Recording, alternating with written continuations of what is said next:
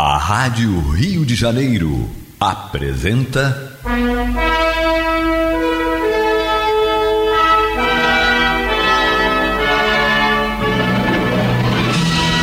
Caminho do Senhor.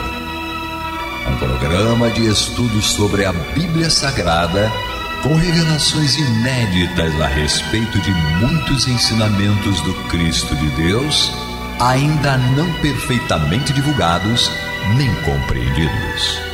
Um programa dedicado a todos os que amam o Senhor Jesus. Criação de Acácio Fernandes Moreira e Gastão Veríssimo Brandão.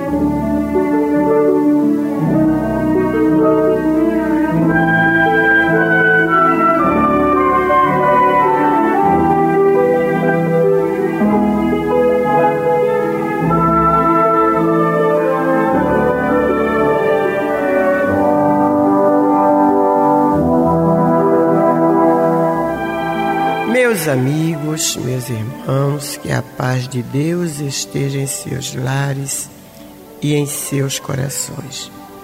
Está entrando no ar pelas ondas amigas da nossa Rádio Rio de Janeiro, a emissora da Fraternidade, o programa Caminho do Senhor.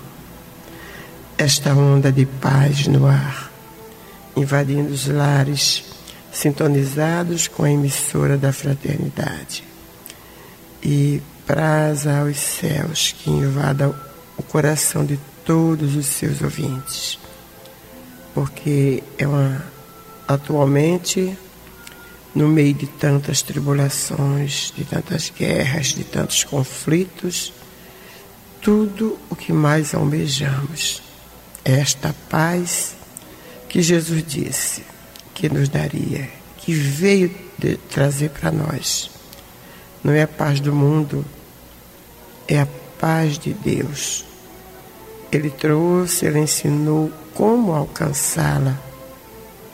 Mas esta paz é uma conquista nossa.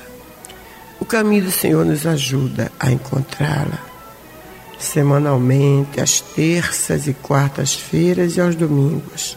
Então, se a gente começar a entender melhor o Evangelho de Jesus, começar a ter aquela plena consciência de que tudo isso que está acontecendo no mundo é fruto de nossos atos, de nossos pensamentos, de nossas palavras, e começarmos a reverter a nossa maneira de agir então a gente vai conquistar esta paz. Não hoje, não amanhã, não daqui a uma semana, um mês, um ano. Mas aos poucos ela irá, irá se instalando em nós, em nosso meio, em nosso ambiente, em nosso lar, em nossa cidade, em nosso país e no planeta. Mas como diz a Hermínia costuma dizer, né? Então a gente pede a Jesus hoje que durante este programa, ao término dele, que ele possa nos emprestar um pouquinho desta paz. Já que nós não a conquistamos ainda, que ele com a sua infinita misericórdia possa derramar esta paz sobre nós para que a gente conhecendo esse gostinho, este êxtase espiritual que é o ter paz, a gente procure lutar com mais afinco para conquistá-la. Que assim seja, né, meus irmãos. Como hoje é dia do nosso culto cristão do lar, nós vamos fazer a prece inicial.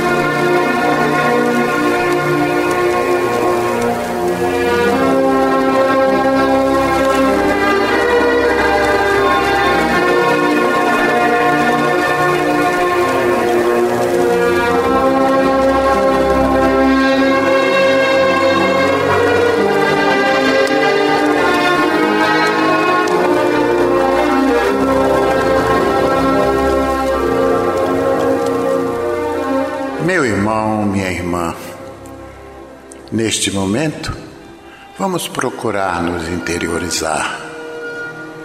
Façamos um esforço para esvaziar a nossa mente de todos os problemas que nos afligem problemas de saúde, problemas financeiros, desavenças familiares, ah, são tantos. Mas busquemos descansar deste fardo pesado, colocando nas mãos daquele que realmente pode nos ajudar. Pois foi Ele mesmo que nos ensinou, dizendo: Vinde a mim, todos vós que estáis cansados e oprimidos, e eu vos aliviarei. Tomai sobre vós o meu jugo e aprendei de mim, que sou manso e humilde de coração, e achareis descanso para as vossas almas, porque o meu jugo é suave e o meu fardo é leve. Agora, irmãos, de almas ajoelhadas, digamos: Senhor Jesus, Aqui estamos nós reunidos em teu sacrossanto nome para mais um culto cristão do teu evangelho em nosso lar.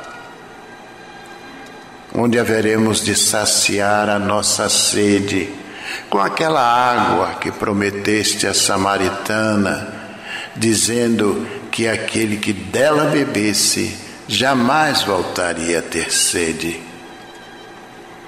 Mestre amigo, Permita que no decorrer desta reunião, esses falangeiros do bem que nos assistem possam fazer uma limpeza espiritual em cada um de nós, em nosso ambiente. Permita também, Senhor, que eles façam uma visita a cada um desses irmãos relacionados em nosso livro de preces Coloca, Senhor, nesta água que está sobre a nossa mesa, o remédio necessário aos nossos males, sejam eles físicos ou psíquicos. E agora, em teu nome, em nome desses falangeiros do bem que nos assistem, e acima de tudo e de todos, em nome de Deus, pedimos permissão para considerar iniciado o nosso culto cristão do Evangelho do Lar da noite de hoje. Que assim seja.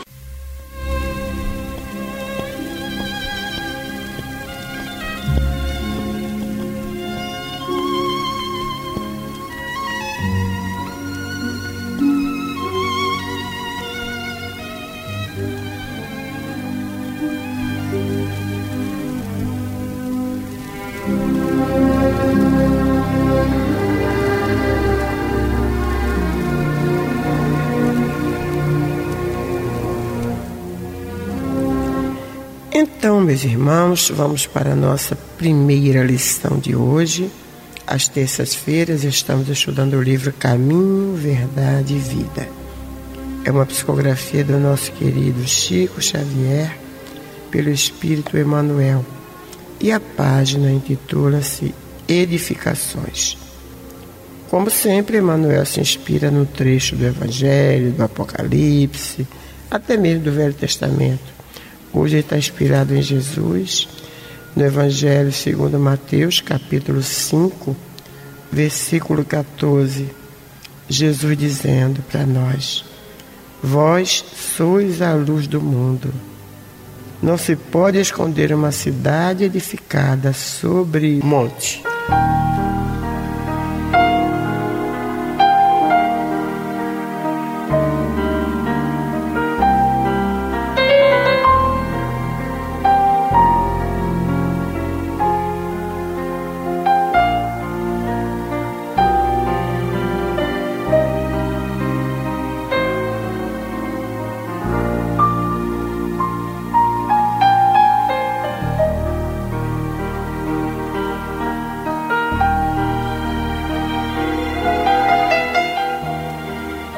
Evangelho está repleto de amorosos convites para que os homens se edifiquem no exemplo do Senhor.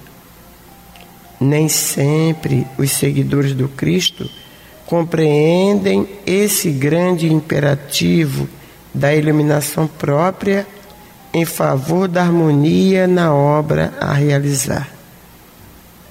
Esmagadora percentagem de aprendizes antes de tudo, permanece atenta à edificação dos outros, menosprezando o ensejo de alcançar os bens supremos para si. Naturalmente, é muito difícil encontrar a oportunidade entre gratificações da existência humana, porquanto o recurso bendito de iluminação se esconde muitas vezes nos obstáculos, perplexidades e sombras do caminho.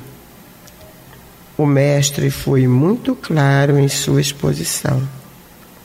Para que os discípulos sejam a luz do mundo, simbolizarão cidades edificadas sobre a montanha, onde nunca se ocultem, a fim de que o operário de Jesus funcione como expressão de claridade na vida, é indispensável que se eleve ao monte da exemplificação, apesar das dificuldades da subida angustiosa, apresentando-se a todos na categoria de construção cristã.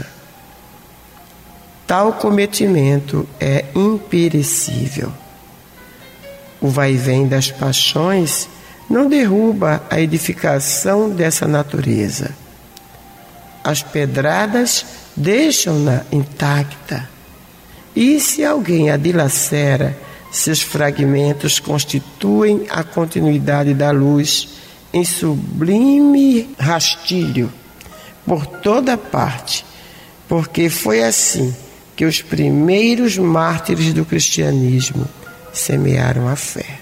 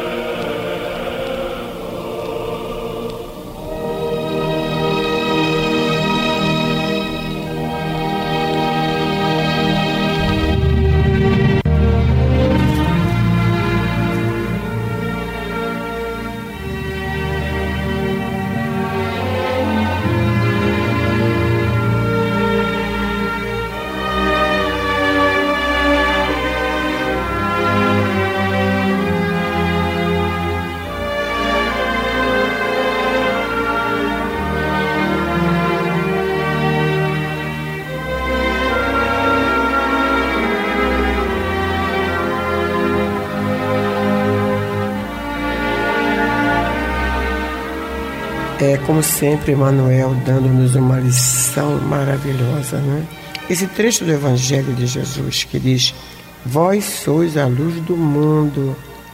Não se pode esconder uma cidade edificada sobre um monte. Eu realmente já li isso várias vezes, já falei para vocês que a gente estuda Evangelho há 40 e tantos anos, mas nunca tinha é, olhado né, por esse foco, por esse ângulo que o Emmanuel nos, nos mostra, de que para que a gente seja realmente um operário de Jesus, a gente tem que funcionar como expressão de claridade na vida. E que é indispensável que a gente se eleve ao monte da exemplificação. Apesar das dificuldades da subida angustiosa, apresentando-nos a todos na categoria de construção cristã. Então, quando Jesus se refere a esta cidade, né, edificada sobre o monte, esta cidade somos nós.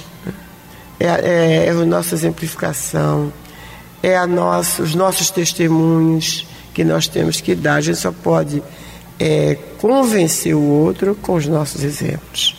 A gente já está cansado de falar aqui com relação a filhos, né? Pais têm maneira, têm mania, aliás, os pedagogos, os psicólogos, não tem que haver diálogo, tem que haver diálogo, claro que tem que haver diálogo, mas não pode haver diálogo sem exemplos. Então, na falta de um dos dois, que falte o diálogo, mas que haja os exemplos.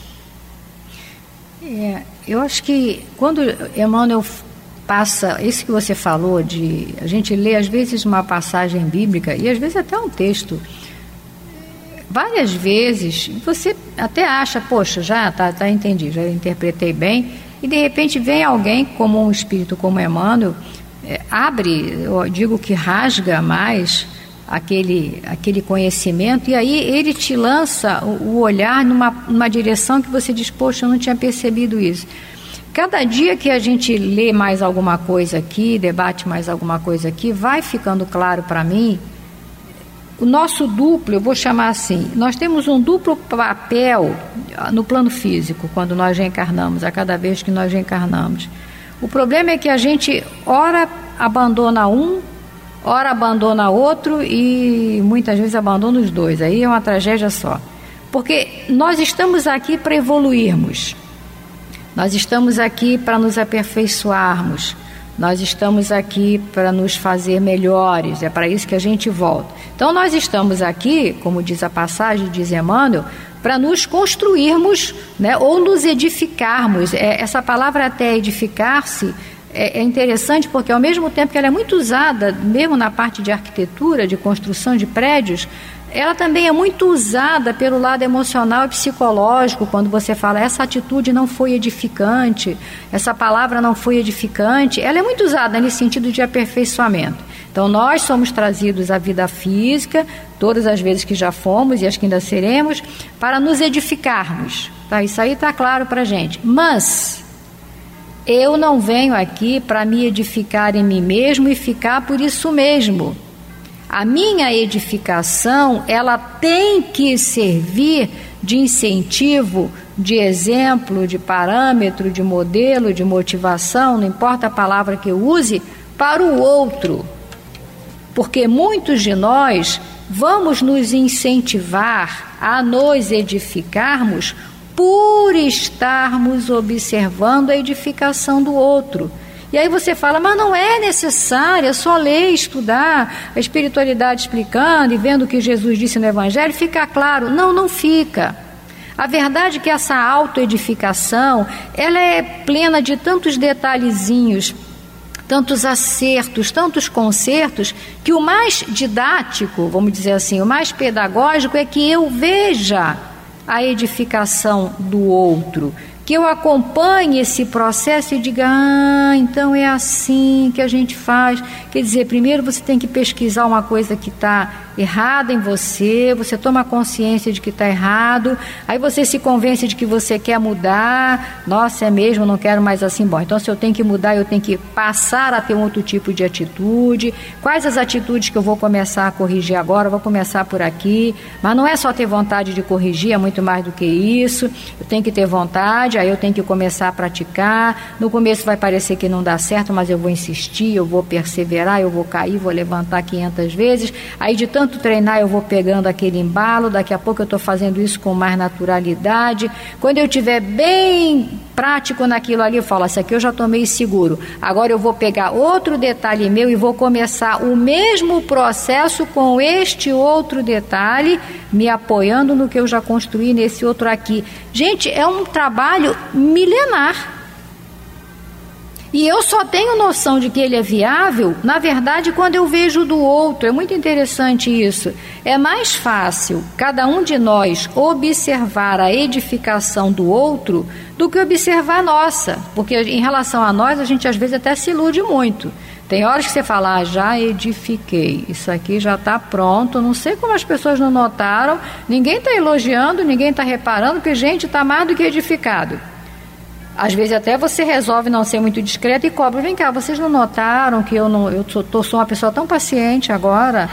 E aí as pessoas às vezes, às vezes sinceramente falam assim, olha, é, sincero, é mais paciente, é mesmo? A gente não notou não. Inclusive lembra de ontem, daquilo que aconteceu, aí você fala, meu Deus, não sou mais paciente. Então a nossa autoedificação é muito difícil, mas é mais fácil você notar a edificação do outro. Ela te chama atenção, então ela tem que existir também como um parâmetro para me servir de modelo e de incentivo. Então, hoje, nesse momento em que a gente leu essa página, e Olímpia estava falando, já li essa passagem várias vezes, e não vi esse foco. Interessante, no momento em que ela leu a, a máxima para começar a página, eu ainda falei, é, sob a cidade, sob o monte? Aí ela, não, sobre o monte. Aí falei, peraí, então o que ele quer dizer é o seguinte: no momento em que eu construir a cidade sobre o monte, ela não vai mais poder se esconder. Não existe essa opção. Ou seja, aquilo que a gente fala de uma outra maneira, quando eu tiver realmente desenvolvido em mim uma certa virtude, ela não desaparece mais. Então, essa coisa de você me tira a paciência, eu perco a esperança. Isso é uma frase de efeito que nós fazemos para desculpar a ausência daquela virtude em nós. Quando eu tiver paciência, ninguém vai me tirar. Quando eu tiver esperança, ninguém vai me tirar. Ou seja, a proposta é que a edificação da cidade, intencionalmente, já seja feita direto em cima do monte. Não, eu vou construir ela aqui em casa, feito que uma maquetezinha Aí eu vou, quando ela estiver bem, que ela estiver bem cuidada, eu pego, levo e coloco ela lá em cima. Não! Não, e eu acho interessante, agora você falando, eu me lembro daquelas obras que a gente vê, aqueles filmes nos países, nos povos bem antigos, tipo o Egito, por exemplo, eles tinham uma necessidade de colocar as coisas em altíssimos lugares, que chamasse bastante a atenção das pessoas. Ninguém fazia por baixo, era o máximo. A gente media o poder das pessoas pela forma em que aquilo se expunha. Tomara que a gente tenha essa sensação e essa intenção também com a nossa construção, que a gente queira pô-la não para se orgulhar e se vangloriar, mas para ter certeza de que a gente está edificado e de que o outro pode usar aquilo como um é. exemplo para seguir. Estamos vendo sem querer aparecer, Isso. você já aparece naturalmente. Né? Isso. Né? É, e diz o Manuel que não, quando a gente chegar nesse estágio né, de ter, termos termos feito a nossa construção cristã em nós mesmos, o vai e vem das paixões não vai derrubar essa edificação. Isso. As pedradas deixam-na intacta. E se alguém a dilacera, seus fragmentos, olha que coisa linda, constituem a continuidade da luz, em sublime rastilho por toda parte. Porque foi assim que os primeiros mártires do cristianismo semearam a fé. Vamos então fazer um pequeno intervalo e voltamos já já. Nós vamos então para o estudo do Evangelho. E nós estamos fazendo o Evangelho de Jesus segundo Lucas, no capítulo 6, versículos 20 a 26.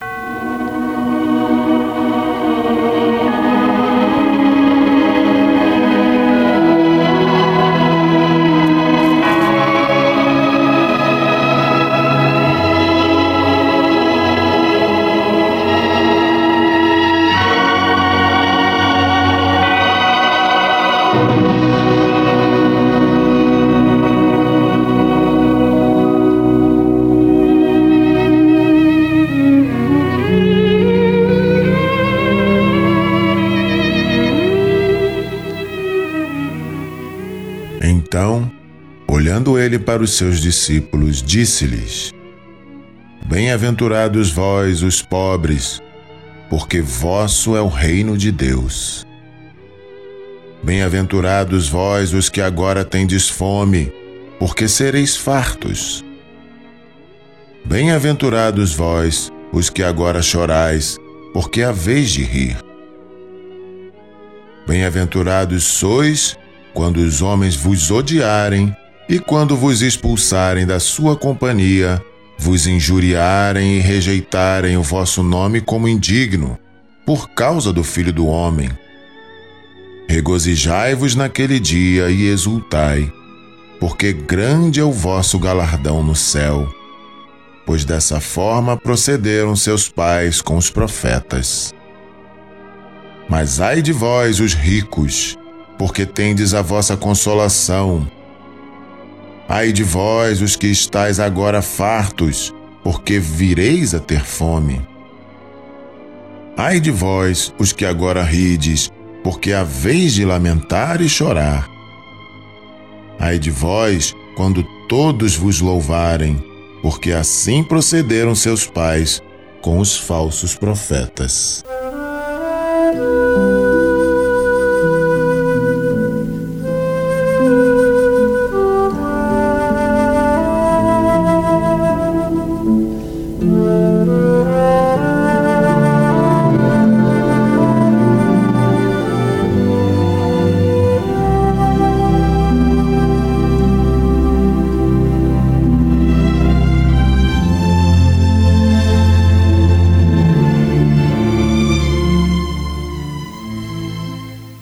Continuidade ao estudo do Evangelho de Jesus segundo Lucas, este evangelista nos relata a mensagem de Jesus, cujo título é As Bem-aventuranças. Mensagem esta que faz parte do chamado Sermão da Montanha. Esse sermão foi a primeira mensagem que Jesus dirigiu ao povo. E isso aconteceu nas colinas de Curum Ratim, ao sudoeste do lago de Genezaré. Para nós, o Sermão da Montanha constitui o mais perfeito e elevado curso de iniciação espiritual. Para Huberto Holden, o Sermão da Montanha pode ser considerado como sendo a plataforma do Reino de Deus, como se diz em linguagem política, pois representa o programa da mística divina e da ética humana, visando a total autorrealização do homem. O Mahatma Gandhi o chama de o documento máximo de espiritualidade, a ponto de dizer que se todos os livros religiosos da humanidade perecessem e só se salvasse o Sermão da Montanha, nada estaria perdido. Isso porque nele se encontram o Oriente e o Ocidente, ou seja, a alma de todas as grandes religiões da humanidade, a síntese da mística e da ética que ultrapassa todas as filosofias e teologias meramente humanas. O que o Nazareno disse nessa mensagem suprema do seu Evangelho representa o patrimônio universal das religiões. Todas convergem para esta mesma verdade, assim como as linhas de uma pirâmide, embora distantes na base, acabam por se unirem num único ponto, no vértice. Roden ainda diz que, se é verdade que o Evangelho é o coração da Bíblia, o Sermão da Montanha é a alma do Evangelho. E essa mesma passagem é também narrada por Mateus, no capítulo 5. Entre as duas narrativas, Mateus e Lucas, existem algumas diferenças, sem que se possa considerar uma divergência. Se não vejamos. Ao iniciar o relato dessa mesma passagem, diz Mateus: Vendo Jesus as multidões, subiu ao monte. Já em Lucas, afirma-se que Jesus desceu da montanha a um lugar plano e aí ensinou. Contradição apenas aparente. É como diz o professor Pastorino: não se diz no terceiro evangelho que Jesus desceu à planície, mas apenas a um lugar plano, provavelmente na encosta do monte onde deparou a multidão que o esperava. O professor Carlos Torres Pastorino nos chama a atenção ainda, dizendo que a linguagem dos evangelhos tem profundo sentido simbólico e místico, embora o fato narrado possa ter ocorrido realmente no mundo físico, temos que considerar, além da letra que mata, o espírito que vivifica. Isso é dito para justificar a diferença entre o relato feito por Lucas e o feito por Mateus. Lucas apresenta-nos quatro bem-aventuranças e quatro condenações em paralelo, visando unicamente a personalidade humana e suas vidas sucessivas. A narrativa de Lucas nos mostra que o Mestre se refere exatamente a pobreza de dinheiro, as lágrimas das dores físicas, a fome de comida. E logo a seguir, condena os ricos, os que estão fartos, os que riem, tudo fisicamente. Sabemos que, de modo geral, as encarnações oferecem alternâncias de situações. Os ricos renascem pobres e vice-versa. São muito diferentes as palavras de Mateus. Para começar, são nove as bem-aventuranças, embora sejam consideradas apenas sete. Isso porque, segundo o professor Pastorino, as duas últimas vezes que aparece a palavra bem-aventurados tratam de acontecimentos externos estão fora da série que trata da evolução interna da criatura humana. Porque, de acordo com Mateus, Jesus considera bem-aventurados aqueles que anseiam e se esforçam para espiritualizar-se. Mas, para melhor entendermos, passaremos a analisá-las uma por uma, com base no texto de Mateus. Antes, porém, queremos dizer que, em relação à primeira bem-aventurança, existe uma variedade de traduções, e a mais imprópria é também a mais usada pelos escritores e ministros do Evangelho. É aquela que considera bem-aventurados os pobres de espírito. Essa tradução dá a entender que Jesus tinha considerado bem-aventurados os desprovidos de inteligência. Seria o mesmo que dizer que alguém é pobre de saúde, ou seja, é doente, o que não é o caso. Huberto Ruden diz que nem no texto grego do primeiro século, nem na tradução latina da Vulgata, se encontra a expressão pobres de espírito, mas sim pobres pelo espírito isto é, pobres segundo o Espírito. Em última análise, humildes de espírito. Porque Jesus se refere àqueles que são pobres, ou seja, desapegados dos bens transitórios, não compulsoriamente pela ação da lei de causa e efeito, mas por livre e espontânea opção pelos bens espirituais, em obediência ao Cristo.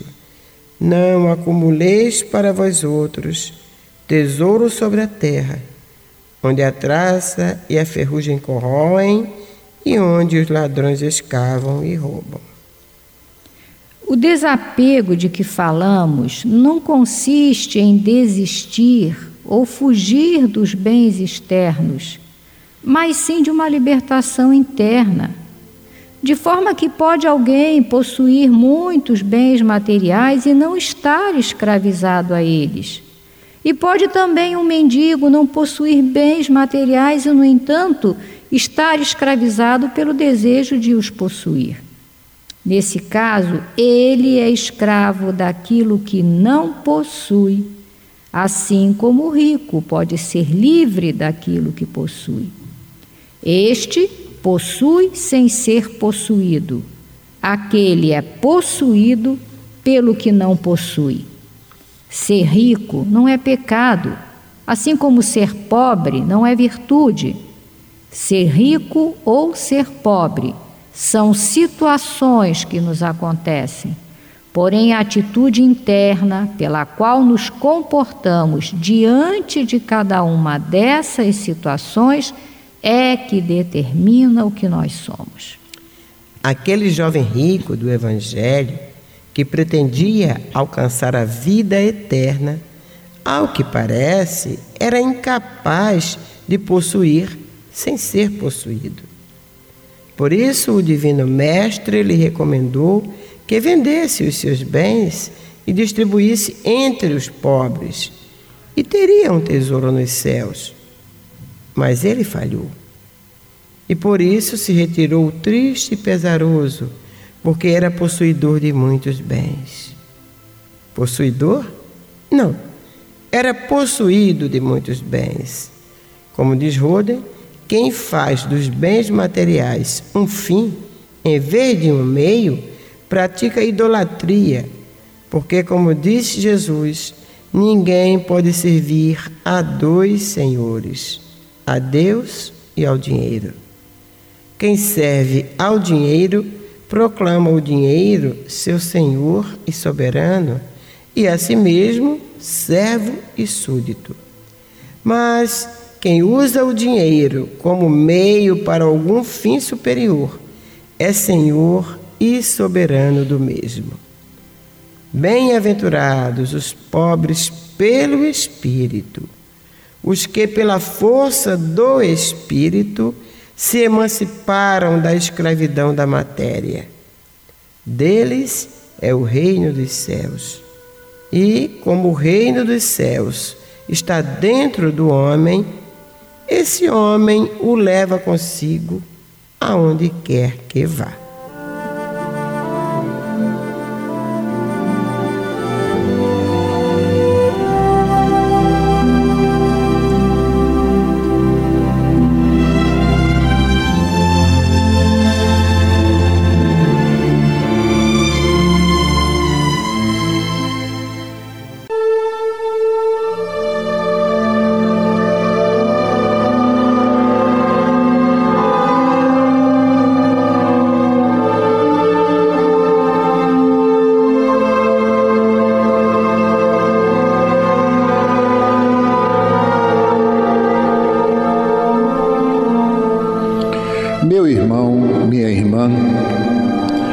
Seu coração está angustiado e lhe falta ânimo para enfrentar os obstáculos da vida diária, se você sente-se só e compreendido pelos que lhe rodeiam, se alguma dor física ou moral está atormentando-lhe, tirando-lhe as horas de sono, enfim, se você está sofrendo, lembre-se, você não está só. Mestre da vida nos disse: Eis que eu estarei convosco todos os dias, até a consumação dos séculos. Neste exato momento, milhares e milhares de pessoas sintonizadas nesta emissora se unirão em prece entre nesta corrente.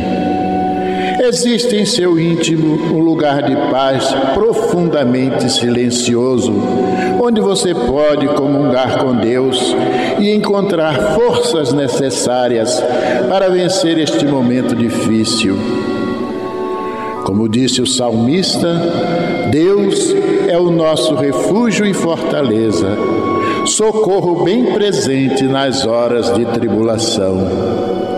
Abra o seu coração numa prece sincera. Entregue-se confiantemente aos cuidados deste Pai amoroso e bom e confie. Os impossíveis para os homens são possíveis para Deus. Vamos envolver em nossa corrente de preces de hoje os nomes de alguns irmãos e, mesmo que o seu não esteja nesta relação, sinta-se incluído, meu irmão, sinta-se incluída, minha irmã.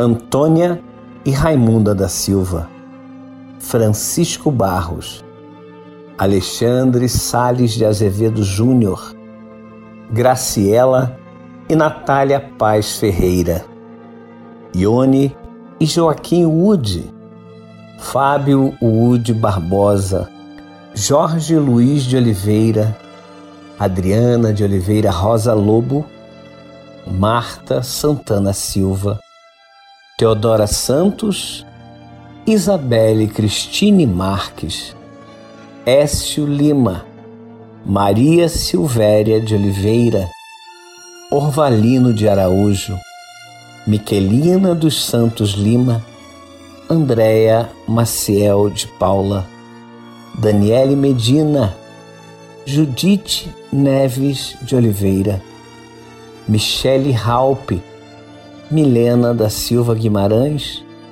Mateus Nascimento, Bruno Leonardo Ramos, Edson Teixeira Fico Júnior, Cosma Araújo, Marília Lúcia de Araújo, Luiz Carmo Costa Filho, Alfredo Augusto de Azevedo, Isabel Semprini, Luciana Barroso dos Santos, Davi de Souza Brandão, Lívia e Bruno de Carvalho Moreira, Luciana Alves Moreira, Neide de Souza Barros e todos aqueles irmãos que se encontram em nossos pensamentos e em nossos corações.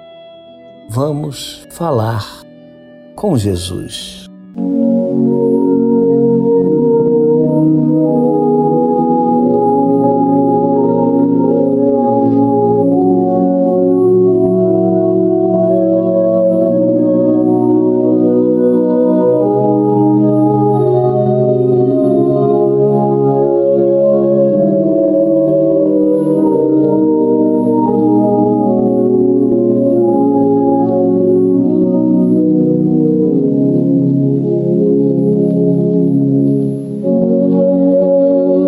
Jesus, nosso Mestre, nosso amigo, companheiro inseparável de todos os momentos da nossa caminhada. Neste momento, Mestre, queremos elevar o nosso pensamento à nossa Mãe Santíssima, neste primeiro dia do mês de maio que é consagrado a ela e fazer nossa as palavras do nosso irmão Amaral Ornelas neste belo poema, nesta bela Ave Maria que ele fez em homenagem à Mãe Santíssima. E que possamos repetir não apenas com os lábios, Senhor Jesus, mas também com todo o nosso coração. Ave Maria Senhora do amor que ampara e redime. Ai do mundo se não fora a vossa missão sublime. Cheia de graça e bondade, é por vós que conhecemos a eterna revelação da vida em seus dons supremos. O Senhor sempre é convosco, mensageira da ternura, providência dos que choram nas sombras da desventura. Bendita sois vós, Rainha, estrela da humanidade, rosa mística da fé, lírio puro da humildade. Entre as mulheres sois vós, a mãe das mães desvalidas, nossa porta de esperança e anjo de nossas vidas. Bendito o fruto imortal da vossa missão de luz. Desde a paz da manjedoura às dores além da cruz. Assim seja para sempre, ó Divina Soberana, refúgio dos que padecem nas dores da luta humana. Aconchega-nos, Senhora, em teu peito amoroso, acoberta-nos com teu manto de paz. E que esta paz, Mãe Santíssima, desça sobre o nosso país e sobre o nosso planeta. Benção, Mãe. Benção, Jesus.